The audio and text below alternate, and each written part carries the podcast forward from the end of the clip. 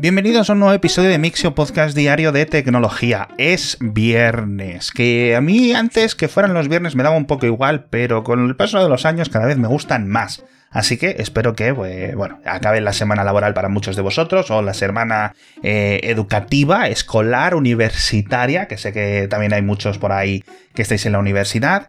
Y la verdad es que como suele ser, la verdad, oye, tenemos noticias muy interesantes que contar. Lo primero, un vídeo que quiero que veáis, porque la gente de Boston Dynamics, que ya sabéis que hacen estos robots tan increíbles, su verdadero negocio es subir vídeos de estos robots a YouTube. Y en este caso, pues como casi todos los vídeos de Boston Dynamics, muy chulo. Es un robot, el creo que se llama, no, este no es el Spot, no, perdón, es Atlas, en el que se le puede ver manipulando eh, múltiples objetos de una forma muy, muy, muy, muy ágil.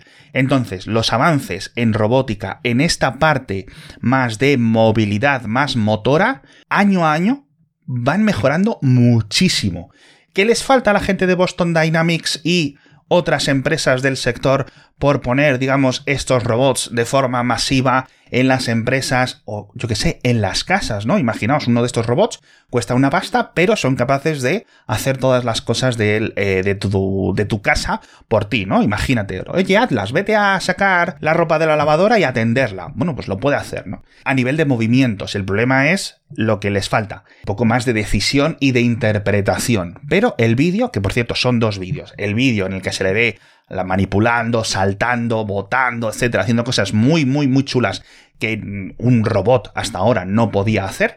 Y sobre todo también explican en el segundo vídeo la programación, los fallos que han tenido, cómo han, los retos a la hora de eh, seguir adelante con las partes motoras de, este robot. Así que, oye, echadle un vistazo porque de verdad que eh, merece mucho la pena. En este caso, como siempre, los vídeos de Boston Dynamics, los comentarios en YouTube siempre están yendo un poco, ¿no? De, ay, el trabajo, que nos lo van a quitar, que no sé qué, que no sé cuánto. Pero bueno. Hablando de trabajo, siguiente noticia. Me la he encontrado de casualidad. Y, según lo veo yo, esto. En Corea del Sur, una nueva propuesta de cambio laboral como alternativa al trabajo remoto. Es polémica, ha causado bastante revuelo en Corea del Sur, pero quiero decir antes de contárosla, que no me parece mal. Me parece que puede ser muy interesante para muchas empresas y empleados. Es que las semanas laborales puedan tener hasta 69 horas. Es decir, por encima de las 40 tradicionales, añadiendo unas 29 horas acordadas entre empresa y empleado como forma de horas extra. De tal forma que esas horas extra, que como máximo podrían ser 69 a la semana, y luego tiene otros máximos eh, mensuales y trimestrales, se descuenten. Es decir, que se están realmente adelantando. Es decir, si tú trabajas 29, 29 horas más esa semana, la semana que viene o dentro de X tiempo, esas 29 horas las tienes que tener libres, con lo cual da mucha más flexibilidad. Dicen que lo quieren hacer eh, sobre todo con un enfoque, que es mejorar la tasa de fertilidad del país, que si en países como España, Italia, etcétera, la cosa está muy mal a nivel del número de hijos por familia, en Corea del Sur está mucho peor. Y que, claro, hay que intentar ver formas de conciliación laboral y familiar. Una de ellas, la que sabemos que mejor funciona, es el trabajo remoto o la flexibilidad en estos horarios y ahora a lo mejor esto les funciona. ¿Quién sabe? Hablando de trabajo remoto, esta ocasión la noticia no viene desde Corea del Sur, viene desde Canadá. Ha sido polémica porque, aunque ha sido en Canadá, yo creo que se puede aplicar a muchísimos países. Es una sentencia judicial en el que una empresa despidió a una empleada por el control horario que el software de su portátil iba eh, revisando, iba catalogando. Es decir, que a través de estos softwares que vigilan cuántas horas al día tienes el Word, el correo abierto, cuántos eh, ficheros abres, cuántos clics haces, cuántos correos envías, todos estos, estos softwares, ¿no? De vigilancia remota, de control de los empleados, pues no estaba llegando a las cuotas. Es decir, había ahí una especie de señal alarmante y la despidieron. Entonces ella, obviamente, pues no le gustó y llevó a los tribunales la empresa por eh, despido improcedente o el equivalente, ¿no? Alegando dentro del juicio que ella estaba haciendo también trabajos fuera del ordenador. Es decir, yo entiendo que, pues, llamadas, trabajo en papel, comentaba, dice, bueno, pues si tienes que hacer unas notas, a lo mejor no te apetece hacerlo constantemente dentro de la pantalla, te imprimes esta cosita y con un bolígrafo poco a poco para descansar los ojos vas haciéndolo. Y claro, eso no queda registrado en el ordenador. El juez no le ha dado la razón a esta empleada y de hecho no solo ha declarado el despido procedente, sino que da por válidos las horas inferiores que registró este software y entonces el equivalente de su salario de esas horas que no estuvo registradas o que no quedaron registradas en este software, lo tiene que devolver a la empresa y le sale al cambio 2.300 euros. Ojito con estos softwares porque van a causar muchos, muchos, muchos problemas y tensiones en, las relaciones laborales. ¿eh? Muchísimas cosas, sobre todo una cosa os lo digo, a vosotros si sois jefes o intermediarios o lo que sea, son muy fáciles de engañar estos softwares. Lamentablemente, lamentablemente. Así que yo no los veo muy efectivos. Dicho esto, hablando de otros trabajadores que lo hicieron muy bien, muy bien, fueron los medios, un medio de comunicación de, especializado en criptomonedas que se llama Coindesk, que en, en este boletín y en este podcast enlazo y cuento muchas cosas que, que publican en Coindesk, y es que fue Coindesk la que el 2 de noviembre de 2022, si no recuerdo mal, publicaron la exclusiva de algunos eh, libros de contabilidad de FTX y de Alameda en los que se veían pues esas cosas sucias o un poco raras dentro de esta empresa de eh, intercambio de criptomonedas, etc. Y, claro, al publicar esa exclusiva, se llevaron por delante en cuestión de días FTX declaró la bancarrota y un montón de cosas, el precio de las criptomonedas ha caído un montón desde entonces, ya lo estaban pasando mal, pero vamos, ha sido un caos para todo su sector, con lo cual ha afectado a la empresa matriz de Coindesk, que se llama, el, es el grupo DCG, Digital, eh, ahora mismo se me ha ido un poco el nombre, pero claro, ahora están pensando en la bancarrota. Es decir, es un poco irónico hacer tan bien tu trabajo que reveles una verdad terrible de tu sector y que tu sector acabe por los suelos. Entonces están subastando Coindesk al mejor postor a ver quién puede comprar este medio de comunicación para intentar sacar algo de dinero porque están estudiando la bancarrota del grupo matriz, lo cual sería, de nuevo, eh, muy triste. ¿Sabéis dónde hay también muy buenos empleados? ¿Eh?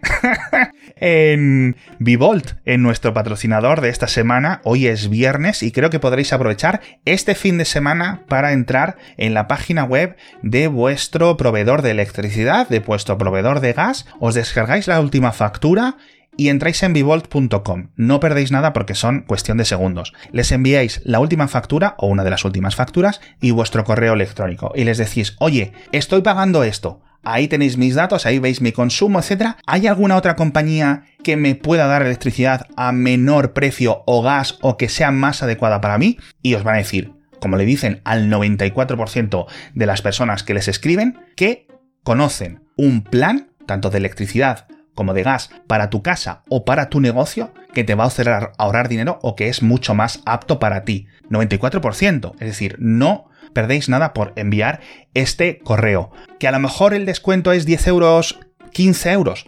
Ya son 120, 180 euros al año que os ahorráis. Es mucho dinero. Es mucho dinero, 120 euros. Así que estos te lo explican muy rápidamente, eh, eso, en cristiano, y os recomiendo que hagáis esto. De verdad, no solo porque son el patrocinador, sino por vosotros mismos. De hecho, os decía lo del fin de semana, este fin de comentádselo a vuestros colegis, a vuestros padres o a quien conozcáis, decirles, oye, mira, esta gente de Divolt les escribes y todo por correo. Así que, sin llamadas, sin historias, muy bien, muy, muy, muy bien. Es una empresa que, como os decía hace unos días, ojalá hubiera nacido hace mucho tiempo. Vivolt.com con dos Vs, v o l tcom Os dejo el enlace en las notas del episodio. Ya sabéis, esto no es un algoritmo, es que conocen muy, muy, muy bien el sector y saben lo que te merece, ¿vale?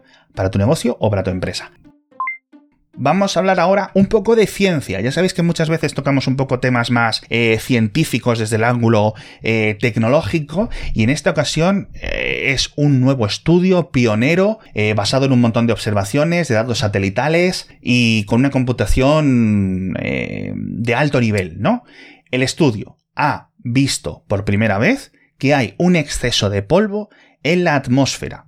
Es decir, que comparado con antes de la era industrial, es decir, a principios del siglo XIX, ahora hay un 55% más de moléculas, partículas de diferentes tipos de polvo en la atmósfera por múltiples motivos y no es algo que vaya creciendo como las emisiones de CO2 o el, eh, el nivel de CO2 en la atmósfera, sino que varía, etcétera, y que por sus condiciones físicas y químicas, este polvo en la atmósfera está deteniendo en parte los efectos reales del calentamiento global. Es decir, la cifra que dan es que dicen que ha podido minimizar hasta un 8% la subida de temperatura real que están causando los gases de efecto invernadero, con lo cual, ojito, es decir, unas cosas nos han dado efecto invernadero y otras cosas nos han dado un poco de reducción. Como explican en el estudio, es muy variable. Todas estas situaciones y muy impredecibles los niveles de polvo en la atmósfera. Y además son no solo difíciles de predecir, sino que varían mucho a nivel geográfico, con lo cual imaginemos que dentro de dos años o cinco años hay una caída brutal de esos niveles de polvo en la atmósfera, con lo cual la temperatura que pasaríamos a experimentar tendría este aumento equivalente, con lo cual no solo es que cada año. Como suelen decir los meteorólogos y los científicos, este año las temperaturas han sido 0,3 grados más, más caliente que hace dos años, ¿no? Pues si cae toda esta o desaparece parte de esta capa eh, de polvo, de estas partículas de polvo en suspensión que reflejan parte de la luz solar, entre otras cosas, hacia afuera de la atmósfera, podría dar un salto adelante el cambio climático y se podría notar. Así que, ojito con esto porque puede ser una de las variables menos estudiadas y que de momento nos está ayudando. Veremos, veremos cómo van las cosas y veremos a ver si ahora más científicos, con toda la cantidad de satélites que tenemos, deciden investigar más a fondo todo este tema.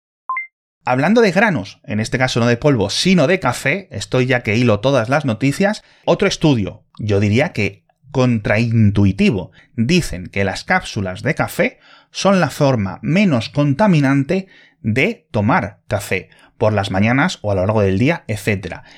Este análisis se centra en la densidad del café tomado, es decir, en lo que no se desperdicia y que es mucho más eficiente a nivel de el café que va a tu taza o el café que va a donde tú lo quieras beber en forma de cápsula porque no se desperdicia nada, porque tarda mucho más en caducar, no tienes que tirar el bote, por un montón de motivos que los cafés de filtro, etcétera. Porque, claro, una de las estadísticas que dan, si hay que recolectar, imaginaos que todo el mundo nos pasamos a las cápsulas de café. Vale, toda esta agricultura y todo este transporte marítimo y de aviones de los granos de café y todo el proceso industrial que hace para mantener las toneladas y toneladas de café que se consumen al año se reducirían un 20 o un 30%. El estudio está muy bien, no es algo limpio, dicen algunos de los expertos consultados, porque efectivamente a nivel de café se desperdicia menos, con lo cual hay que recolectar menos, con lo cual tienes menos impacto de emisiones equivalentes de CO2 durante la producción del café, pero por otra parte, tienes que tener en cuenta no solo que hay que reciclar en muchas ocasiones estas cápsulas y que está muy bien porque se pueden hacer de unos procesos muy efectivos y están hechos con unos materiales muy concretos para que sea muy barato, pero que esta sencillez del café es posible que invite a algunos consumidores a tomar más café del que tomarían utilizando el filtro, con lo cual parte de estos beneficios de esta forma más tecnológica, ahora que tenemos estas cafeteras tan chulas de tomar café, desaparecen porque ay, como es tan sencillo y como es tan cómodo, pues me hago un segundo café. Y a lo mejor el segundo café que te has hecho, como ha sido tan fácil, te olvidas de él, lo dejas que se enfríe, lo tiras por el fregadero y entonces ahí se podrían negar sus beneficios. Pero bueno, vamos a hablar ahora de videojuegos, por cierto. Una noticia que os puede afectar, a, sobre todo si trabajáis, trabajáis en la industria de los videojuegos en Barcelona, donde Robio, los creadores de Angry Birds, iban a abrir un nuevo estudio, que la verdad es que está muy bien, la industria del videojuego en Barcelona cada vez va creciendo, y es que hay una empresa israelí que se llama Plaitica que ha ofrecido comprar Robio por 683 millones de euros, lo cual es un precio mm, bastante superior al precio que tiene Robio ahora mismo cotizado en bolsa. Plaitica, para que no los conozcáis, es una empresa israelí, como ya digo, que se dedica a las típicas aplicaciones de casinos, de bingos, de póker, de tragaperras, etc. No es mi empresa favorita, sinceramente, y me daría un poco de pena que Robio acabara siendo una línea de negocio más de una empresa así. Entonces, como justo hace una semana y pico Robio había anunciado su oficina en Barcelona, a lo mejor con esta compra de Plaitica, si deciden aceptarla, deciden también cancelar esta oficina porque los planes sean diferentes, etc. Eh, la segunda noticia de videojuegos es que esta semana moría Stadia, pero la gente de Nvidia han mejorado GeForce Now, este sistema de juego remoto, con servidores más potentes, ¿vale? Ahora, los abonados que estáis pagando el plan Ultimate, que son 20 euros al mes, vais a poder jugar hasta en resolución 4K a 120 frames por segundo. Esto es una locura. Y además otros juegos a 240 frames por segundo con menores resoluciones. A mí esto me parece una locura. Lo que está mejorando esta tecnología, este juego remoto, en cuestión de dos años. Yo creo que GeForce Now es la mejor opción, sinceramente, por mi propia experiencia. No he contratado el plan Ultimate nunca, pero, oye, debe ser una locura. Más cositas, por cierto, una muy buena noticia eh, proveniente de Instagram es que van a ofrecer a partir de ya, creo que ya está la actualización, más personalización a los usuarios. Y una de las claves es que nos va a permitir silenciar etiquetas o palabras clave dentro de los resultados recomendados. Es decir, que si te está recomendando cosas que no te gustan, le das al típico botoncito, icono de reportar, etc. Y ahí va a haber una opción que pone silenciar palabras. Y ahí tú escribes, por favor, no me envíes más o no me recomiendes más cosas de este tema o de este otro tema. ¿Cómo es una opción que no ha llegado hasta el año 2023 a Instagram? No lo sé, sinceramente. Pero bueno, y, y, muchas más cositas que tenemos en las notas del episodio que hemos comentado en el boletín. Hoy eh, hablamos de una multa a, una, a un programa de televisión en España que se llama Sálvame, que a lo mejor fuera de España no lo conocéis, por emitir fotos de Instagram de una persona, de una persona que no es, según el juez, famosa, es decir, que no es un personaje público simplemente por ser muy popular, argumenta el juez en la sentencia, no pasa a ser un personaje de índole pública, con lo cual sus fotos en Instagram no tienen derecho explícito o con esta condición de personaje público para utilizarlas para ganar dinero y para rellenar horas y debates dentro de este programa. Con lo cual, esto puede ser muy importante porque Oye, 220.000 euros de multa es mucho dinero y estos programas y muchos periódicos, tanto digitales como etcétera, ganan mucho dinero comentando las últimas fotos de Instagram o mira lo que ha dicho este futbolista,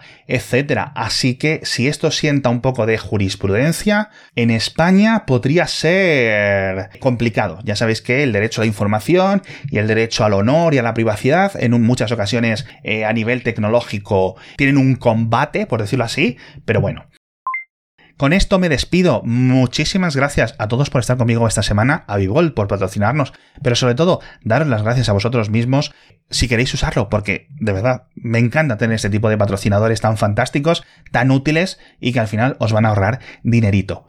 Con esto me despido, recordándoos que volveré aquí el lunes con más noticias de tecnología.